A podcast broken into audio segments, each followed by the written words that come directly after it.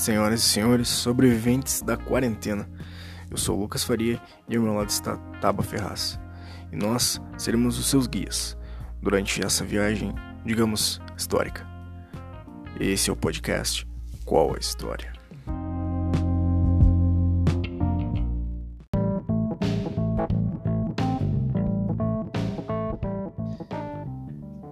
Peso histórico e social da música.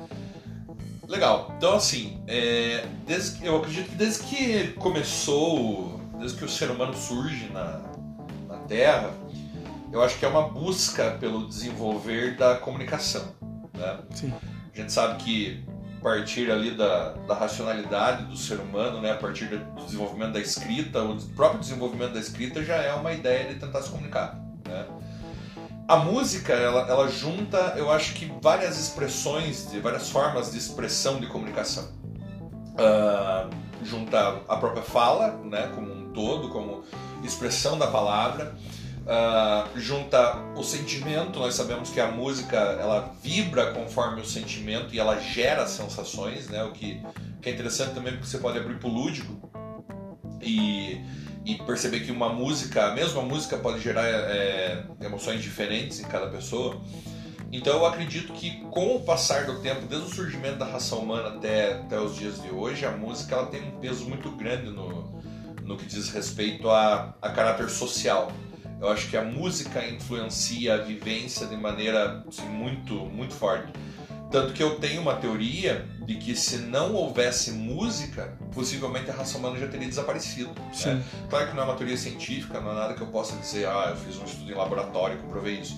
Mas assim, eu percebo que a música, ela, ela sustenta a raça humana em momentos críticos, né? Você vê, por exemplo, durante as guerras, a, a música ela tinha uma influência muito grande.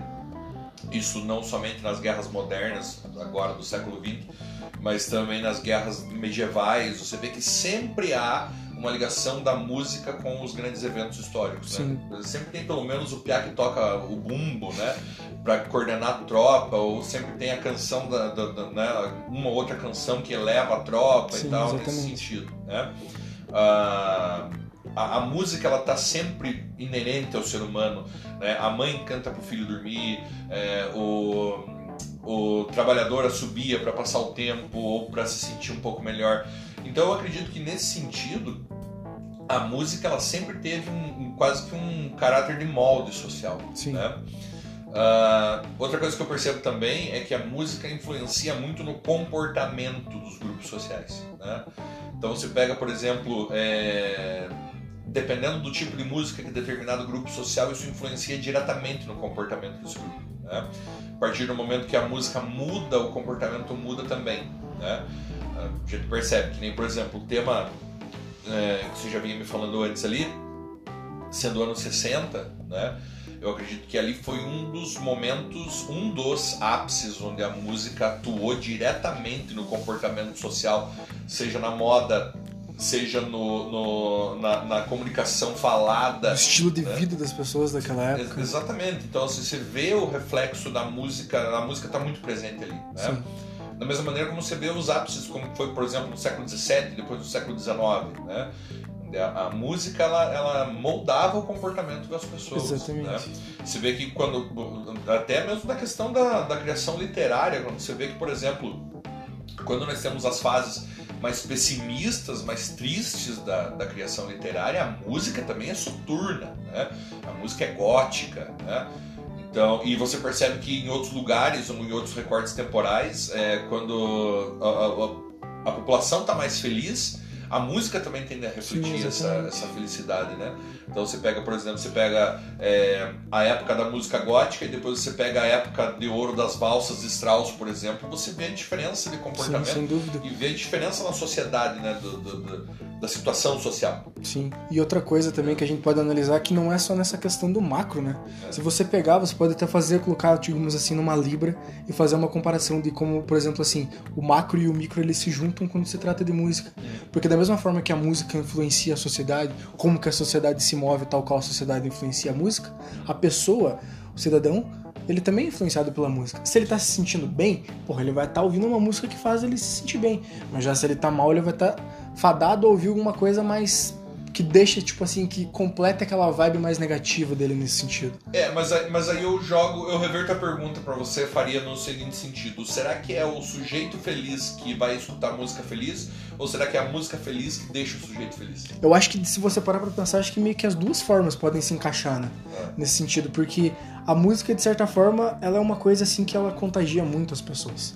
Então a pessoa que ela se sente contagiada por aquilo, ela vai fazer com que existam mais coisas como essa que fazem com que ela se contagie. Então acho que seria, digamos assim, uma, uma faca de dois gumes nesse sentido. Porque, mútua, né? Exatamente, porque da mesma forma que você atinge um, o outro vai te atingir. Sim. Né, né, com essa mutualidade. É. E, é- e é interessante você ver isso, porque é, muitas vezes a música te influencia e outras vezes você influencia a Exatamente. música que você vai procurar. Então é, é Exatamente. extremamente legal. Agora, quando a gente fala em anos 60, né, que é, o, que é o, mais ou menos o foco aqui da nossa, nossa conversa, é interessante também a gente, a gente ver o peso da mídia, né, a ideia da, da mídia já extremamente presente nisso. Né? O Adorno que, que, que vai, vai pesquisar isso aí também, né? Exatamente. que, por exemplo, você vê a, a televisão como, como. Você vê a revolução dos anos 60, Sim, né? a revolução tecnológica como um todo, Exa- né? Exatamente, surgindo ali, a música entrando, né, como, como se aproveitando desses veículos, né, e se adaptando o Sim. tempo todo para para sobreviver e para ter êxito, né? Que nem, por exemplo, a gente fala muito dos Beatles, né? Os Beatles é, é um dos temas aqui do nosso, nosso podcast de hoje. Ah, tem muita gente que chega para mim, sabendo que eu gosto muito de Beatles, que eu sou que eu estudo sobre isso e tal, e fala, Sir, é, Beatles é uma boy band? Né? Ou então, Sir, Beatles também é comercial, né? Achando que eu vou ficar bravo com isso. Sim. E na- na- no, no fundo eles têm razão. Lógico, né? sem dúvida. E tem muito fã de Beatles que pode estar ouvindo isso agora e vai estar se descabelando, porque eu falei que Beatles é uma boy band, né? Mas assim, não é necessariamente porque Beatles começou como uma boy band, porque a pro- a proposta era essa. Sim, sempre né? foi. É, pegar um público de meninas, adolescentes, que estariam vendo ali um, o príncipe encantado que elas queriam, ou um novo Exatamente. padrão de, de beleza masculina, né, e tal. Ah, e com certeza absoluta comercial, né? Ou seja, então foi, foi um- uma banda que, que surgiu é, como muitas bandas de garagem, a gente tem até hoje aí, Sim. surgindo, que tinha, ok, eram pessoas extremamente talentosas, eram pessoas extremamente capazes, mas a maioria das bandas que surgem nas garagens são com pessoas talentosas e capazes, que têm muito tempo para treinar, que conseguem, né? É, é, tocar de maneira fantástica e tal. Então, o que, que torna os Beatles os Beatles? O Brian Epstein. O Exatamente. que torna os Beatles os Beatles é o empresário, é o cara que foi lá e criou os Beatles. Sim, Então, até ele- porque antes né? do Epstein, o Beatles era uma banda, tipo, É com os caras um- é caras né? ali, mano, muito louco, não tando nem aí, tipo, se a sonoridade tava boa, eles só queriam tocar, ganhar a grana deles, ficar muito louco quando eles estavam. Era uma banda de a vagabundo, cara. mesma, a mesma vibe, a mesma vibe de todas as bandas. Exatamente, né? era aquela Então- banda que não tinha. Exato, então todas essas bandas dos anos 60, Stones, Beatles, The Who, é, The Kinks, The Hollies, Exatamente. todas começaram da mesma maneira. Exato. Né? Piazada vagabundo que não tinha o que fazer, que entraram na vibe ali do, do, do rockabilly dos anos 50 Sim, e que estavam criando uma nova, uma nova questão é, de diversão e tal. E aí vem o Brian Epstein e fabrica os Beatles. Exatamente. Então, assim, ele cria né, toda uma estrutura em volta dos Beatles que não tinha erro, né? Então, ele, ele, ele dá munição aos Beatles para se tornar uma revolução. Ah, então, nesse sentido, eu vejo que há muito dessa questão da influência midiática também. Ah, e, claro, a reciprocidade por parte das pessoas, porque ah, eu, eu às vezes fico me perguntando se é a mídia que influencia as pessoas ou se as pessoas que influenciam a mídia, porque o que o, o- público que a opinião popular não aceita tende ao- a fracassar, Sim. né? Então não é uma via de mão única. Não. Então nesse sentido, eu para fechar essa questão aí da, da influência social, eu acho que total, eu acho que ah, a música, bem como o cinema, bem como a literatura, ela, ela tem um papel de influência muito grande. O que, que a gente vê hoje? A gente vê hoje talvez uma influência muito maior na música do que na literatura, porque infelizmente em países como o nosso a gente perdeu o costume de ler, ou pelo menos não se lê mais tanto que nem antes. Sem dúvida. né? Por também por uma questão de. Eu não sou uma viúva das coisas, assim, sabe? Eu tenho uma aversão ao comportamento de viúva, assim, sabe? Sim. Tipo, por exemplo, ah, porque agora não se lê mais. Porque antigamente era bom, porque todo mundo lia, todo mundo era intelectual, coisa que não é verdade. Sim, né? exatamente. Que é uma memória afetiva que as pessoas têm que. Ah, porque antigamente todo mundo lia, todo mundo falava perfeitamente e não é verdade. É, tá né? longe de ser isso. Então, assim, o desenvolvimento tecnológico é isso aí mesmo. Sim, tipo assim, exatamente. vai chegar um ponto que o livro de papel vai ser uma peça de museu Sim. né? Assim como a gente tava falando, assim como o disco de vinil hoje é uma peça de museu, assim como é, um gramofone hoje é uma peça de museu, né? Exatamente. Então eu vejo por esse lado. É, é um desenvolvimento inevitável, né? É, um- é uma coisa que tende a se modificar mesmo e por consequência a música também tende a se modificar. Agora, outra coisa que eu também acho interessante é, é esse tabu que se criou em você não poder, por exemplo, avaliar a qualidade da música. Né? Eu acho que música não é uma questão de gosto só. Também é uma questão de gosto, mas eu acho que também é uma questão de, de qualidade de produção Sim. e de objetivo com isso, né? A gente não pode ser inocente e achar que a música ela é feita simplesmente para entretenimento ou achar que a música ela é simplesmente feita para que a pessoa escute um som que vai divertir ela. Não, a, a música ela traz muita informação e muita e muito objetivo de manipulação das pessoas também, né?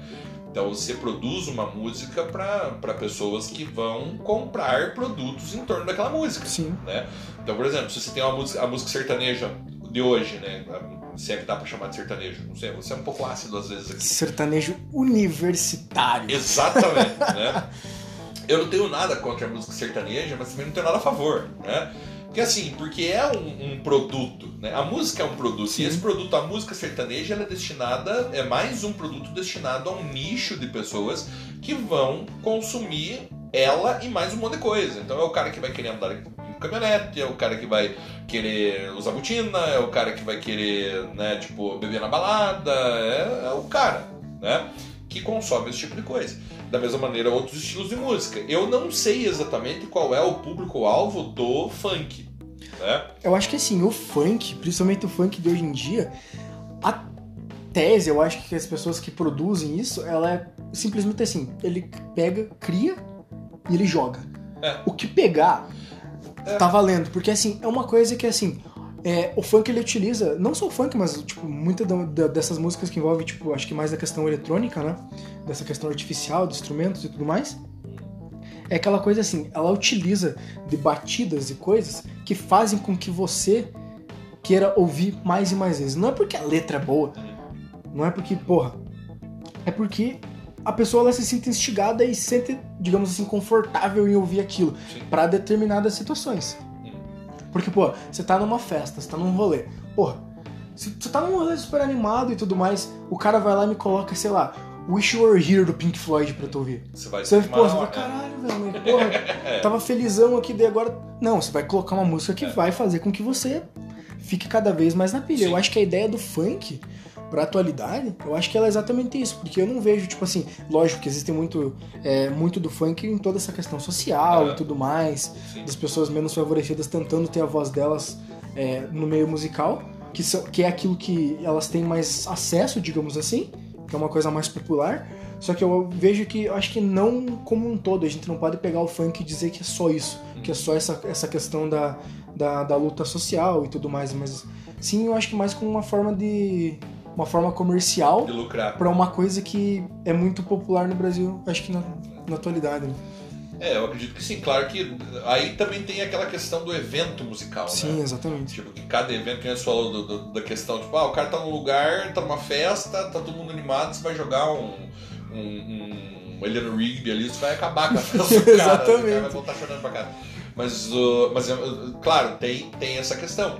E tudo isso é, é- vai na questão do comércio, né? Então, assim, é muito difícil você falar, ah, tal música não é comercial. Que nem, por exemplo, eu, eu escuto muito rock, eu, eu convivo muito com o pessoal que gosta do rock. Convivemos. E aí, e aí tem aquele negócio, né? Ah, é porque eu não, não, não escuto essa música porque é comercial. Eu digo, você escuta o quê? Você escuta Led Zeppelin, como se Led Zeppelin fosse barroco. Né? Exatamente. Tipo assim, Led Zeppelin também é comercial, rock é comercial. Sim, sim, É. sempre foi. Tipo, o- o- a ideia é você fazer. É muito difícil você sair da roda do comércio, né? Você da roda do. Se você parar pra pensar né? nisso aí, tá? Até bandas como, por exemplo, sei lá, Rage Against the Machine, Né? que é uma banda totalmente voltada é, contra o sistema, se assim a gente pode dizer, mas que é uma banda que se tornou comercial. Sim. Eu acho que não tem como você, no nicho da música, É. você não se tornar comercial. É muito É rápido. porque a partir do momento que existe um nicho comercial para esse tipo de produto, cara. você tem uma indústria cultural Sim, trabalhando ali. exatamente. Então, assim, é que nem aquela história. Ah, se você é revoltado, então compre All Star, porque All Star é o tênis do cara revoltado. né? Ou seja, então o cara fala assim: ah, eu sou contra o sistema, é por isso que eu comprei esse All Star. Você tá entendendo? Sim, então, tipo é. assim, ele é mais um alienado ali dentro da roda do, do- da indústria cultural. Então, assim, então acho que são, são questões muito relevantes até, até se a gente ficar aqui, a gente vai até, até né, vai Podcast oito, oito infinito. horas de, de podcast, né? Mas eu acredito que sim, que a, que a influência da música é muitíssimo importante e acredito que como a nossa ideia aqui é voltar é, a- a- o podcast para o público em geral, mas também para o pessoal que gosta de história e tal e etc. Eu acho que é interessantíssimo você pegar a música como fonte histórica. Sem dúvida. né? Então, assim, isso é uma coisa a qual eu me dediquei muito durante, durante a minha formação e tal, a fugir do, do, do convencional, a pegar a música como fonte de análise histórica mesmo, né? Então, assim, que nem quando um dos meus trabalhos foi, que é a ideia dos Beatles, né? Entender a evolução do pensamento social da década de 60 através da, da música e das capas de disco dos Beatles, né? Porque assim, você gosta de vinil, eu gosto de vinil também, gente, a gente divide também esse gosto. É, eu acho que quando você tinha a possibilidade de ter um disco de vinil, a- tudo ali, a capa, o, o próprio material do vinil, tudo, tudo ali trazia uma informação e tudo ali trazia. é, como é que eu posso dizer? Tudo ali era, era passível de, de, de aprendizado ou de, ou de informação para a época contemporânea deles, né? Ah, então, se, se tem toda essa riqueza na, nesse material, por que não usar como fonte? Lógico, sem É. dúvida. Por que, por que não usar nesse ponto, né? Hoje em dia também né, não é tanta ousadia você analisar a história através da música, né? É, mas ainda assim foge do, Né? foge do, do, do conservadorismo Tradicional, acadêmico. né? Né? foge do, do, do academicismo, né? Então, então eu compreendo assim, porque, cara, se você pega a trajetória dos Beatles, você consegue entender plenamente o que aconteceu na década de 60. Sim. Você consegue ver exatamente o pensamento do jovem, principalmente, né? Evoluindo à medida de que os anos vai passando, Sim. né? Os anos vão passando. Então, assim, quando você pega o início dos Beatles ali, como eu falei, era uma boy band, né? Que fazia música pra menininha, com letrinha açucarada ali e tal. Ah, porque eu quero segurar tua mão, ah, porque não sei o que, papapá. Todo mundo eterninho, todo mundo, né? Fabricado, né? Porque assim, é, não se iluda você que é fã de K-pop hoje, não se iluda você que já foi fã de Backstreet Boys, de que aqueles caras, né, aquilo era a roupa que eles queriam, eh, que Não. eles andavam na rua, que, que eles estavam lá na casa deles ensaiando daquele jeito que você via nos clipes e aí eles ficaram famosos. Não, aquilo foi fabricado. Sim, exatamente. Então, assim, o terno dos Beatles foi fabricado e colocado neles, assim como a roupa dos caras de K-pop e tal, Sim. assim como, como o cabelinho dos caras de K-pop, etc. E né? até porque se dependesse do, do Paul McCartney e do John Lennon, eles estavam usando jaqueta de couro igual o Ray Orbison E- até e- hoje. E topete. Exatamente. Exatamente. Então, então, nesse sentido, é tudo uma questão de fabricação. Então você vê ali muito da ideia do que a indústria queria colocar na sociedade e muito da ideia do que a sociedade recebeu e, e- e transformou em sentido de, de comportamento, né? Depois você vai vendo, você vai passando é, por toda a, a modificação ali daquelas musiquinhas mais românticas, tal, do iê, iê, iê que a gente fala, Sim, né? exatamente. ah, pro psicodelismo. Né? Psicodelismo que é uma invenção dos Beatles. Sim. Né? O termo psicodélico vem justamente do- da ideia do, do revólver em diante ali. Sim, né? Do- exatamente, Do a partir de- do- Eu acho que até do Rubber Soul, né? É. O Rubber Soul ele já tem um pouco ali, lógico, não Sim, é, é. a- tão atenuante, mas ele já tem alguns elementos Isso, ali. isso né? que é o legal, Sefari. Você vê, você vê o aumento gradativo. Sim, né? exatamente. Porque, pô, se você, se você sai de uma situação de, de A Hard Day's Night e já cai numa vibe de, de, de, de Tomorrow Never Knows, você dá um Sim. choque interno. Não, pro sujeito, lógico, né? sem dúvida. Então você vê que foi, que foi passando Sim. gradativamente na cítara do Norwegian Wood, do Soul, pro, pro Revolver ali e tal, para as experiências né, son- sonora do Revolver e tal, que daí vai acabar desembocando ali no Sgt. Peppers. Né, Exatamente. que, que outra coisa que a gente até estava comentando esses dias e que a, a maioria dos fãs de Beatles, principalmente os fãs novos de Beatles, se escutar isso, derretem, né? Que talvez o Sgt. Peppers não seja o melhor disco dos Sem Beatles, dúvidas. né? talvez o Sgt. Peppers ele tenha sido, você falou, e eu acho que isso é fantástico, o que você disse, que talvez seja o mais experimental dos discos Sim, dos Beatles, exatamente. mas não necessariamente seja o mais genial do dos discos dos Beatles, né? Porque, pô, que nem a gente, a gente tava conversando, o Rubber Soul, pra mim, fazia muito tempo que eu não ouvia o Rubber Soul. Daí quando foi fazer a brincadeira lá do Norwegian Wood, é, eu acabei indo ouvir de novo o Rubber Soul e, cara, é, é muito difícil você compreender como é que se cria um álbum tão genial Sim, né, em exatamente. menos de um ano, porque assim, os caras tiveram oito meses pra gravar a, porra toda e, e- cara, e sai uma- um negócio que parece uma coletânea. Sim, né? exatamente. Você pensa assim, não, isso aqui deve ser o The Best Of, não é, não é um Sim, disco exatamente. Não é um né, disco sazonal, solo, exatamente. Né? Você pensa, não, isso aqui é um Best Of, é uma coletânea. Não, isso aqui é um disco sazonal, né? as Exatamente. músicas que os caras produziram em oito meses. Então, assim, é um negócio fantástico, né? E, e que, assim, inevitavelmente você acaba traçando uma comparação com a música contemporânea, Sem né? dúvida. Tipo assim, então, então eu entendo assim o pessoal que é meio viúva dos Beatles assim no sentido de que ah realmente não tem comparação Sim. com a música contemporânea. Mas eu acho que até assim, as pessoas que são essa. que tem essa. digamos que a gente falou agora da- de, de ser viúva dos Beatles, eu acho que, tipo assim, você pegar a música dos Beatles, década de 60, 50, e você querer comparar com as músicas de agora, é uma coisa totalmente anacrônica, porque É. são épocas diferentes, Sim. são é, sociedades diferentes. Sim, Então, tipo assim, tá, não vai existir outros Beatles. Ponto final. é verdade. Não vai existir. Não vai. É porque o Simplesmente não vai. contexto deles não vai mais ser o Exatamente. mesmo, esse contexto não vai voltar. né? Exatamente. Igual, tipo, Então- tem muitas pessoas assim, eu ge- geralmente tenho essa conversa com meus amigos. Tipo, Uhum. porra, como que se fala que Beatles é a maior banda Uhum. que já existiu? Eu falei, porra, não vi nenhuma banda que tenha a expressividade que, o- É. que os Beatles tiveram. Sim. Sabe? E que tem a durabilidade também que Exatamente. eles têm, né? Porque assim, é, você tem uma coisa que eu acho fantástico, tem um show do. Eu não sei exatamente que show é, mas que o Paul McCartney ele é introduzido pelo Bonovox. do YouTube, Uhum. né? E ele fala, ó, se tem uma. Nós aqui e tal, ele tá falando, nós da plateia, nós aqui do palco, nós somos mortais. Né? Ou seja, daqui a 20, 30 anos, provavelmente ninguém mais vai lembrar da gente. Uhum. né? Mas se tem um cara aqui que vai ser lembrado daqui a 30, 40, 50 anos, ele já não vai mais estar no planeta e as músicas vão permanecer, é Sir Paul McCartney e anuncia o pouco. Sim. Ah, e é verdade, Sem né? Assim como Bach, assim como Mozart, assim como Beethoven, né? Tipo, quem gosta de música clássica não admite comparar esses caras com. Não, lógico, com porque eles, da- eles, né? eles veem as pessoas da música clássica como É, semideuses. é, exatamente.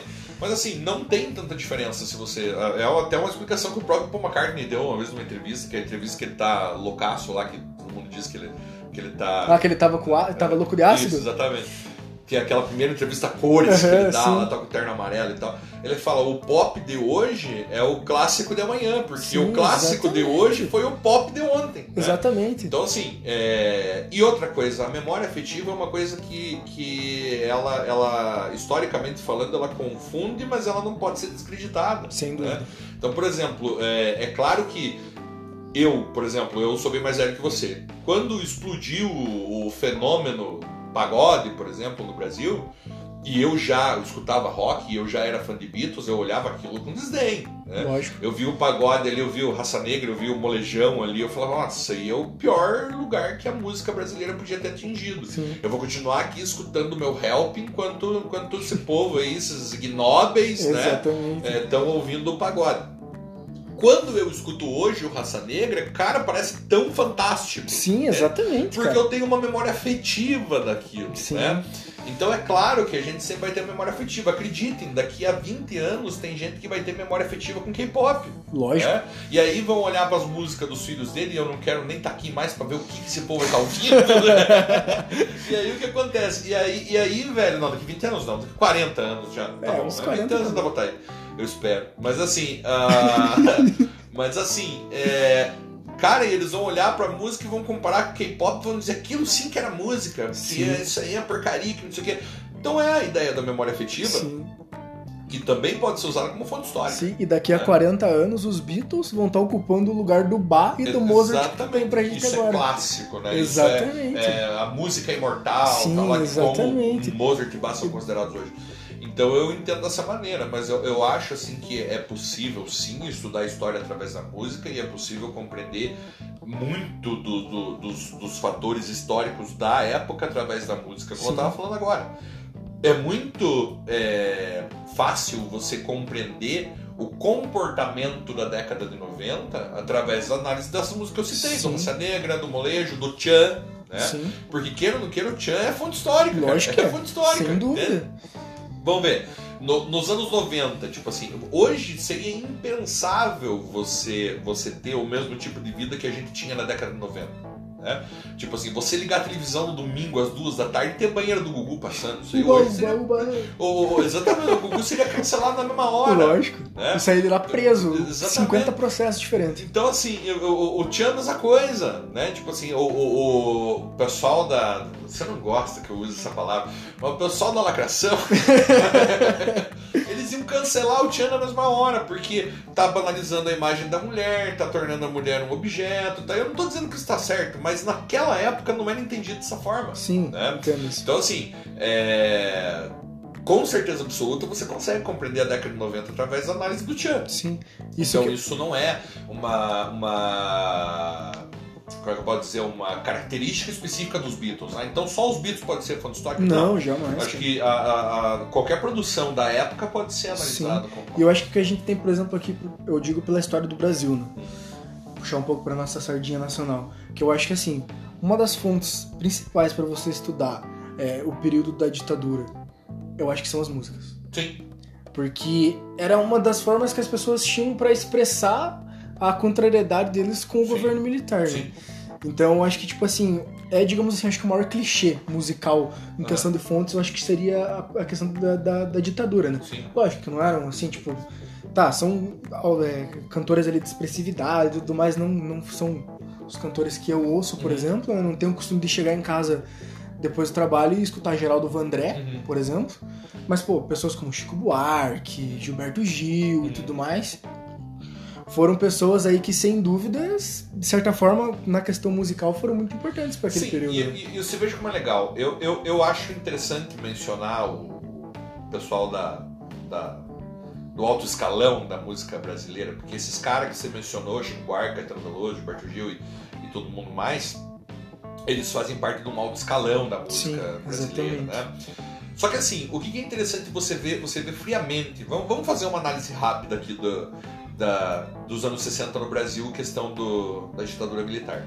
Ah, você nunca parou para pensar que, por exemplo, se você pergunta para pessoas normais, pessoas corriqueiras, assim, que viveram a ditadura militar, ah, elas não têm todo esse fervor de reclamação que, que o pessoal demonstrava nessas músicas, né?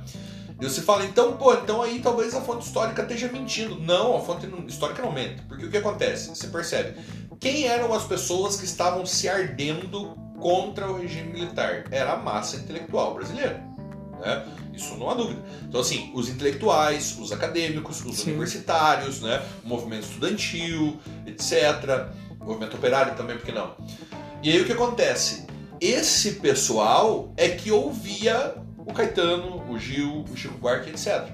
O grande populacho, a grande, a grande maioria das pessoas que agora envelheceram e são essas pessoas que dizem, ah, eu não me lembro direito desse tempo da ditadura, ou ah, não era tão ruim assim e tal, etc., era o pessoal que consumia música popular da época. Porque assim, Caetano Veloso e Gilberto Gil nunca foram populares no Brasil. Né? O que, que era popular? Popular era o Odair José. Sim, Que exatamente. cantava o quê? Pare de tomar a pílula porque ela não deixa nosso filho nascer. Entende? Então isso era o popular, entende? Falava da empregada doméstica, falava Sim. do cara que estava ali é, fumando na praça.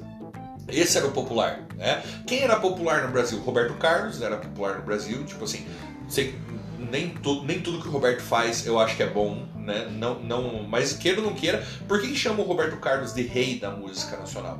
Porque ele foi o cara que ficou mais tempo em primeiro lugar nas paradas no Brasil, né? Então assim, o Roberto Carlos ele ficou três décadas ininterruptas, ele só foi retirado do primeiro lugar uma única vez pelos Secos e Molhados em 73. Sim. Então foi a única vez que o Roberto Carlos perde o primeiro lugar. Então, ele, ele queira ou não queira, ele é um popular. Sim. Né? E ele falava sobre o quê? Falava sobre ditadura? Não, ele falava sobre romance. Exatamente. Ele falava sobre o cara que estava separando da mulher, o cara que era apaixonado uma mulher e tal. Então, assim, e até nesse caso, o recorte histórico ele é, ele é traduzido pela música, né? pelo consumo musical. Sim. né? Você vai colocar ali, por exemplo, um Tom Zé. Não era todo mundo que entendia Tom Zé. né? Não era todo mundo que entendia é, determinados cantores, como por exemplo, tem um maluco lá também que cantava cantava uma música da cabeça, como é que é? Walter Franco. Walter Franco. Walter Franco. Então, se você vai colocar um disco do Walter Franco, o cara não vai entender, velho. Né? Vamos, vamos dar um grande exemplo de rejeição, e, e não necessariamente porque o cara é ruim, mas porque o público não estava preparado para isso. Vamos dar, vamos dar um exemplo, por exemplo, de rejeição. Né? A trilogia maldita do Ronivon. Né? A trilogia psicodélica. Ele mesmo chama de trilogia maldita, porque eram três discos psicodélicos, né? três discos de rock progressivo, que foi um fracasso completo de vendas porque o povo brasileiro não compreendeu a Sim. música que ele estava fazendo. E eu acho que, assim, É. às vezes as pessoas têm, por exemplo, se citou o do Rony Von, Aham, que é na- no nível brasileiro, Aham. no nicho de pessoas que consomem a música brasileira. Mas a gente não precisa ser só por isso. Pega o Aphrodite's Child, por exemplo. aham, mesma coisa. Tava no ápice com é, It's Five O'Clock. Spring, Summer, Winter. E Isso. daí Demi Russo vai lá e lança o Secret 606. É, o primeiro é exatamente. Que foi o último disco Sim. assim, foi um fracasso. Fez com que a banda se desfesse, se, tipo, acabasse, não existe mais. Por quê? Porque ninguém entendia absolutamente nada. E hoje em dia, porra, eu, tava, eu tô indo atrás desse disco faz um tempo e você é- não é- acha, é- e quando é você acha. Exatamente. né? Porque assim, é um disco né? extremamente caro. Se você acha. financiar disco. Exatamente. Você tem que pegar cinco parcelas do auxílio emergencial pra conseguir comprar. pra comprar o disco. É, Então, tipo assim, você vê como é essa transição, né? sim. Daquilo que no passado as pessoas não entendiam, e não que hoje em dia as pessoas entendam É. o que necessariamente o que eles queriam passar com aquela Sim. música. Mas assim, é uma coisa que hoje em dia é visto como uma.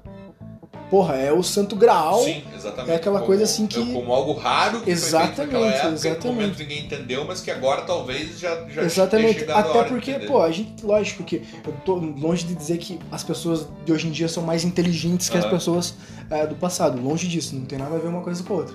Só que a gente tem muito mais acesso à informação. Sim. Então, tipo assim, não, é, não existe mais aquela coisa de só os acadêmicos, só o povo intelectual É, pode só, pensar. Só os escolhidos. Exato. né? Hoje em dia não, cara. Se você abrir a internet, você tem uma gama. Lógico, Sim. a gente tem que saber filtrar o que a gente tá pesquisando, Claro, né? sim. Ainda mais nessa área aí de fake news e É. coisas desse gênero.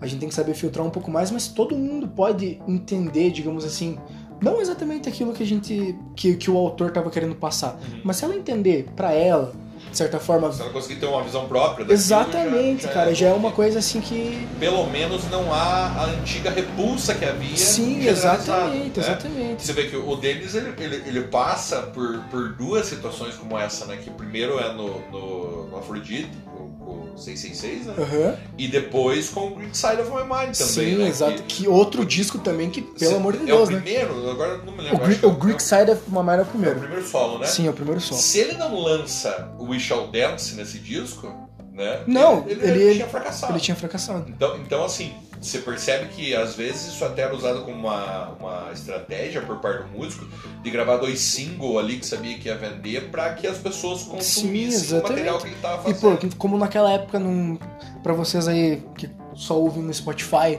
que não, não sabem muito como que é essa vibe dos discos, porra, até os caras lançarem coletâneas, demorou um pouco. Sim, não demorava. Então, tipo, era uma coisa assim, o cara ele, ele se obrigava, entre aspas, a comprar o disco sazonal ele pra ele 12 po- músicas pra ouvir duas. Exatamente, É, pra ele conseguir ouvir Sim. aquelas que ele queria ouvir. Então, então você percebe. E, e é o mesmo caso da, da trilogia lá dos discos psicodélicos do Rony Von. Sim, Que é o quê? Que são discos que na época foram um fracasso, foram retirados do mercado por medo de queimar a cara da gravadora, né? E agora são caríssimos. Sim, você, exatamente. você ter um disco desse original prensado na época é muito caro. Eles foram reprensados depois, então tem é, reprensagens ali a partir do ano 2000 e tal, mas você tem o original de 69, Não, é- 70 é muito é difícil, muito porque é, por, justamente pelo fracasso acabou se tornando raro e, e bom, né? sim, De certa exatamente. forma, né? Então você, você vê que às vezes a própria produção musical ela, ela reflete o pensamento de uma época com a repulsa e o pensamento de outra com a aceitação do mesmo material. né? Sim, exatamente. O Dair José tem uma, uma, uma frase assim, que ele, ele era conhecido como cantor das empregadas domésticas, ele era um cantor super popular, e aí de repente ele resolve fazer uma ópera rock. Né? Que é o filho de José e Maria. Esse disco deu uma treta, velho, mas uma treta, porque era uma ópera rock que falava sobre Jesus e aí questionava algumas coisas, né? Alguns dogmas religiosos. Esse disco é, gerou aí uma excomunhão por parte da Igreja Católica, né? Foi excomungado por causa do disco, se ele não tirasse do mercado, ele manteve o disco no mercado. E assim, foi um fracasso. Foi um fracasso completo, porque as pessoas esperavam o Dair José da pílula. Sim. Esperavam o Dair José da empregada doméstica. Sim. E aí, de repente, o cara vem querendo ser o Bob Dylan, tipo, quem que se pensa que é? Né? e aí o disco simplesmente não vendeu, né? Hoje, mesmo sistema. Tipo, ele, ele fez um show na virada cultural, se não me engano, em 2014, 2012, uma coisa assim, lotado, né?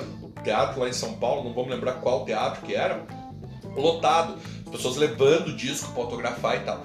Então, assim, é... aquilo que talvez né, gere uma repulsa hoje, né, pode ser que gere uma aceitação amanhã. Assim como alguma coisa que seja totalmente aceito hoje, pode ser que gere repulsa amanhã. Sem dúvida. né? É o caso do, do comportamento com relação aos direitos da mulher, por exemplo. A gente pega exatamente essa situação. Né? O que era totalmente convencional e normal por parte de um, de um marido na década de 40, hoje em dia, graças a Deus, é totalmente reprovável. Sim, exatamente. Então, assim, eu acho que a música não foge a isso. Então, com certeza, é, é um bom termômetro também de, de análise social. Você pegar né, essa. Por que, que antes era ruim e agora é bom? Né? Ou Sim. por que, que antes era bom e agora é ruim? Então, tem tudo isso. E tem também a questão da história ser cíclica, né, Farid? Tipo, a gente, a gente tem que fugir dessa ideia de que a história é linear, né? Sim, é. exatamente. Então, que, né? Você que aprende na escola sobre linha temporal e acha que aquilo é o certo, é só uma forma de você encher linguiça. Exatamente, é só uma forma de você ensinar rapidão, Sim, porque, porque- porque você, você percebe pela moda. Sim, né? exatamente, Assim, a, mesma, a mesma blusa que a minha avó usava tá na moda de novo, agora é Sim, super hype. exatamente. né? E pra década de 90, se tu utilizasse aquilo ali, você era força idiota, você é o né? weird. Exatamente. Então, então, eu só espero que a calça bag não volte mais. Mas assim. Não, também, ah, todos esperamos. ah, então você percebe essa, essa, essa característica cíclica, né? Sim, Não só, não só na moda, mas na história como um todo. Então, sim. eu acredito que, que a música não foge a isso. A música também ela, ela acaba se tornando cíclica, né? E a gente vê o quão importante a música ela vem sendo cada dia mais, né? Eu acho que a música, ela meio que, hoje em dia, principalmente, eu acho que ela não significa mais, assim, o cara só querer ouvir ou algo desse gênero, assim, uma coisa mais rasa, né? Mas algo mais profundo, porque determinadas músicas, elas realmente impactam, de certa forma, né? E determinadas pessoas nesse sentido. Eu acho que, eu acho que essa ideia, concordo plenamente com o que você falou, eu acho que ela vai no sentido de que as pessoas já perceberam que o ouvido, ele, ele tem outras funções além de ouvir. Sim, exatamente. Então, assim, se percebe, hoje em dia, por exemplo, é, são duas coisas que eu percebo que está tendo um crescimento muito grande de consumo. Ah, principalmente a partir do momento que você tem o, a febre do YouTube, né? Ah, frequências sonoras para estudo, para sono, Pra né? sexo, Exatamente, para tudo que o cara quer tem uma frequência sonora, né? Ah, e, por exemplo, o advento de uma coisa que a gente conversa sempre, a gente dá risada sobre isso, que é do ASMR. Né? O ASMR, ele é uma das coisas mais consumidas do YouTube, sabia? Sim, exatamente. Os vídeos mais consumidos do YouTube hoje de- estão dentre eles o ASMR, que é aquele pessoal que fica fazendo e cochichando no teu ouvido Exatamente. para você dormir. E aí o que acontece? Alguma coisa no- em algumas pessoas né, ativa no cérebro aquele cochicho que faz com que a pessoa durma. Né? Ah, ou seja, percebe-se que o ouvido não serve só para ouvir, ele, ele- ele traz né, outras vantagens aí. Então, então aquela música que ah, antigamente talvez fosse só uma coadjuvante em alguns lugares ou em algumas situações, ela passa a ser protagonista a partir de agora. Sim, eu acho que, né? tipo assim, eu posso puxar um, um pouco pra sardinha do Pink Floyd, por exemplo, ah, da questão do Wish Were Here, do álbum como Ah. um todo. A música principal do Wish You Were Here, quando ele foi lançado, era Shine On You Crazy Diamond, que era voltado pro Sid Barrett. Isso. Só que dentro desse álbum tinha a Wish You Were Here. Daí você pensa assim, porra, Lucas, mas como que uma música que leva o nome do álbum não é a principal? Uhum. Essa é a questão. Se você parar pra analisar e ver todo o contexto é, que fez com que o Wish Were Here fosse criada, pra época, ela não foi a música. é, a música que seria a principal, aquilo que o Pink Floyd queria que as pessoas vissem. Uhum. Mas sim a Shine on Your Crazy Diamond. Sim. Hoje em dia, todo mundo conhece a Wish Were Here, mas 15% das pessoas conhecem a Shine on Your Crazy Diamond. Sim. Entende? Então, tipo, a gente tem essa inversão da situação. É, é o tal do tiro, tiro pela culatra positivo. Sim, né? exatamente. Que às vezes a música que você pensa que vai ser a música de trabalho não dá em nada. Sim, né? E a música que tá lá no canto pra encher, a... não foi o caso porque já era o nome do álbum e tal, etc. Sim, Mas assim, às vezes a música que tá lá no- na última faixa Sim. do lado B, que foi colocado só pra preencher o espaço do vinil ali, sim. acaba explodindo. E essa questão É. do Wish Were Here é exatamente isso que a gente falou agora, da questão afetiva, né? É. Eu sou uma pessoa que se encaixa nisso, porque o Wish Were Here, pra mim, ela não é simplesmente uma música escrita pelo Roger Waters e pelo David Gilmour. Ela, exi- ela é uma música muito grande Sim. nesse sentido. E eu sei que muitas pessoas, até inclusive na sexta-feira, a live que eu fiz com a Graciela no Instagram, era exatamente sobre isso. Uhum. Sobre o impacto do Wish Were Here, Uhum. sabe? E como, como que isso impacta as pessoas de um modo geral. Porque a pessoa não precisa ser exatamente uma pessoa que gosta de rock, Uhum. por exemplo. Eu tenho a minha mãe, por exemplo. Uhum.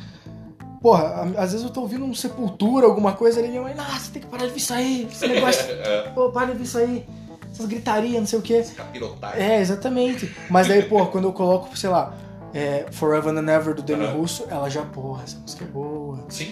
Mas quando coloca Wish You Were Here, porra, a minha mãe, às vezes ela até chora, porque é uma coisa que impacta muito pra Sim, ela. ela, ela, ela, ela traz. Sim, é uma É. memória afetiva, às vezes de coisas positivas, às vezes de coisas negativas, É. pra vida de cada pessoa. Porque se você quiser uma trilha sonora quando você tá na bosta, é só você escutar o Wish You Here. É, Porque ela vai ser aquela música que vai te levar pra bosta. sim. E às vezes, tipo assim, nesse sentido você pode analisar, por exemplo, a pessoa que superou essa vala. Hum. Que é tipo, porra, término de namoro, alguma Sim, coisa nesse sentido. sim, claro.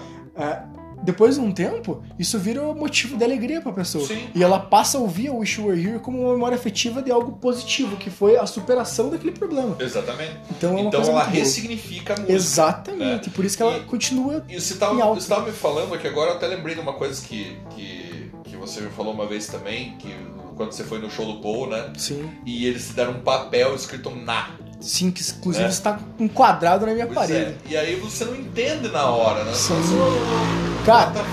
se você parar pra pensar, só cortando teu raciocínio, É. quando eu entrei na para dentro do Couto Pereira, Ah. pra entrar dentro da de onde seria o show do Paul, cara, tinha pessoa que, que era patrocinadora da Budweiser, né? E eles que estavam entregando isso. Aham. E daí, tipo assim, a galera pegou, tipo, nossa, por que eles estão dando isso aqui? Tipo, é, Aham. é pra eu limpar meu pé? É pra, sei lá, NA. O cara fica procurando um sentido, Sim, né? tipo, NA, N- mas é Budweiser, Tá, o que que é isso né, aqui? Nossa, NA, nada a ver, tá, saca? né? isso é pra você ver como que Pois é, é. né, cara? E aí daqui a pouco aquele papel faz um sentido absurdo. Não, né? e daí, tipo, no final do show, 70 mil pessoas erguendo aquele negócio e cantando Rei Jude, tá Pois ligado? é, porque até você se ligar que o na, né? Pra todo mundo vai virar o na, na, na, na, na, Exatamente. na. E a partir daquele momento, a partir até então era só um papel escrito Sim, na. exatamente. A partir do momento que você ergueu lá e juntou o nananá dos demais no Rei Jude, ele passou a ter um significado. é Sim, importante. exatamente. Então, então é nesse, nesse sentido que você pode ressignificar né, as coisas através da música. Eu acho que é, assim, partindo por. não querendo ser religioso e não partindo por um viés religioso, mas eu acho que a música nos eleva. Sim, sem eu acho que a música ela tem capacidade de elevar o ser humano. Eu acho que a música é uma das coisas que diferencia os humanos dos animais. Embora os animais também apreciem música, Sim, eles não conseguem produzir conscientemente música. Sim, o cara fala, ah, mas o passarinho faz música, mas ele não faz conscientemente, né? Sim, aquilo é a forma de, é a forma de É. comunicação entre eles. Exato, exato. Então eu acho que é uma das coisas que nos eleva, uma das coisas que nos aproxima do divino. E aí Sim. você pode intitular divino como queira.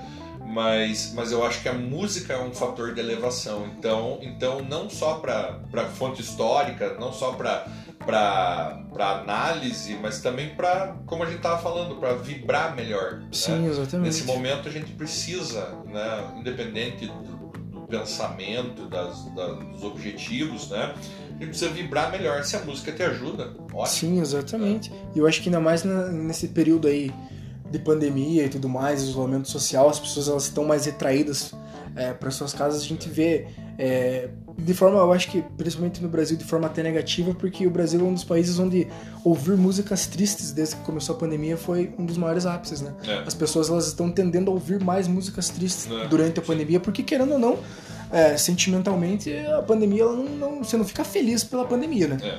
Daí, pô, você entra no jornal, você, porra, liga o Jornal Nacional, é só coronavírus É. e Bolsonaro, Sim. sabe? Isso aí acaba e- isso aí acaba deixando você, tipo, bad vibes, É. entendeu? Então a pessoa ela vai buscar aquilo que tá mais próximo dela. Exatamente. Por isso que a gente vê é, que hoje em dia, digamos assim, a música ela é a forma mais fácil de expressividade que as pessoas têm hoje em dia. Sim. Não que você vá criar, mas você tá ouvindo, você tá demonstrando o sentimento pra ti mesmo. O que, que tá sentindo Sim, é porque a música ela não ocupa espaço e ela não, não se prende a paredes. Sim, Às exatamente. vezes você liga um filme, se você tá vendo uma Netflix, alguma coisa, você automaticamente vai ter que estar olhando para uma tela. Sim, né? exatamente. Se você está assistindo o YouTube, você vai estar olhando para uma tela. Agora, se você liga uma música, você pode transitar, porque ela Sim. te acompanha, né? Sim, Então exatamente. você pode ir pra pra onde você for, você pode ligar no carro, você pode estar dirigindo, você pode... enfim. Então, então eu acho que, que isso é, talvez seja, mais uma vez, né, eu, eu super valorizando a música, alguém vai dizer, mas assim, é, talvez seja um dos antídotos, seja a música, Uhum, né? Ah, mas então só escutar música você vai curar o coronavírus? Não, não é isso, mas talvez ele te ajude a superá-lo. Sim, exatamente. Talvez ela, ela, ela facilite a tua passagem até a gente terminar essa, esse período horrível que a gente está vivendo. Sim, exatamente. Então, Ela né? vai tornar um pouco mais confortável, É. porque você vai estar conseguindo ficar, digamos assim, de bem com você mesmo nesse sentido. Porque É. vai ser um passatempo, Sim. sem dúvidas, e vai ser uma coisa que, em tese, ela vai elevar a tua moral e vai fazer com que você consiga continuar ali. continuar. Exatamente. persistir. Porque, de certa forma, a gente não sabe quando isso vai acabar. A gente É. não sabe quando que o coronavírus vai ser. Vai existir uma vacina É. e vai ser aplicada em massa, as pessoas vão começar a se curar, não vai mais existir, a gente não sabe. Pois é. Então, até lá, eu acho que qualquer forma é, é, de buscar melhorar É. isso aí na questão psicológica válido, né? é válido, sem Sim. dúvida. Então, isso é uma coisa muito importante.